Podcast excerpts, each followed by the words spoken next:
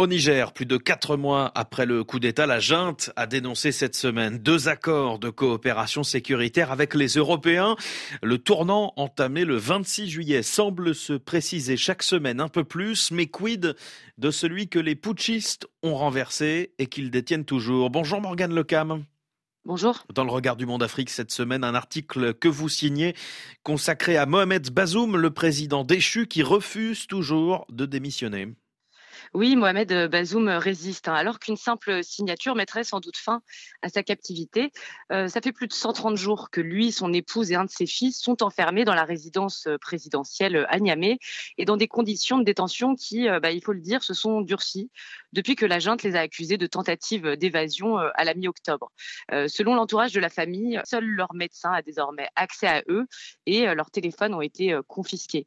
Euh, le régime militaire avait aussi menacé euh, Mohamed Bazoum de le poursuivre pour haute trahison et il a saisi de son côté la Cour de justice de la CDAO pour tenter eh bien d'obtenir sa libération et son retour au pouvoir, euh, mais le délibéré a été repoussé.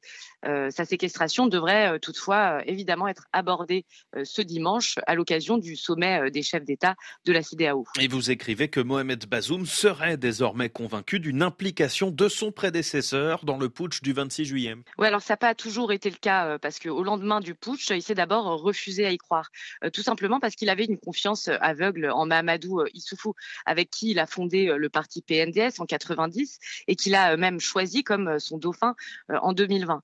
Mais selon ses proches, Mohamed Bazoum s'est depuis résolu, comme vous le disiez, à l'idée que Mahamadou Issoufou serait le marionnettiste derrière les putschistes.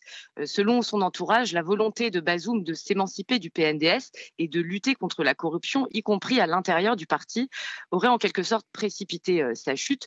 Euh, l'un des faits troublants, c'est que le coup d'État s'est produit à la veille d'un conseil des ministres qui devait entériner la création d'une nouvelle société euh, pétrolière qui s'appelle Pétro-Niger.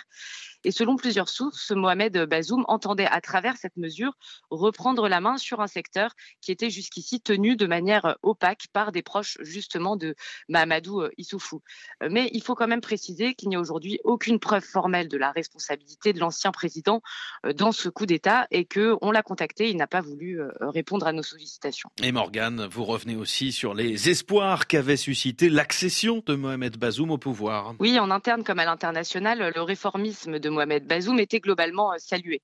Euh, les partenaires internationaux étaient euh, séduits par son hospitalité, alors qu'ils étaient malmenés par les juntes au pouvoir au Burkina Faso et au Mali.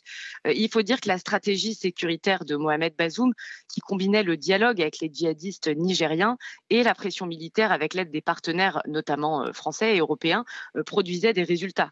Mais aujourd'hui, ces mêmes partenaires, comme les proches du président déchu, s'accordent à dire eh qu'il a été naïf les services de renseignement, ses gardes du corps et certains de ses proches l'avaient alerté euh, de leurs doutes sur la fidélité du général euh, Tiani, mais Mohamed Bazoum n'y a pas cru et c'est finalement eh ce même général qui, on le sait, a fini par euh, le renverser le 26 juillet. Morgane Lecam, merci beaucoup. Au Niger, Mohamed Bazoum, l'inflexible captif de la junte.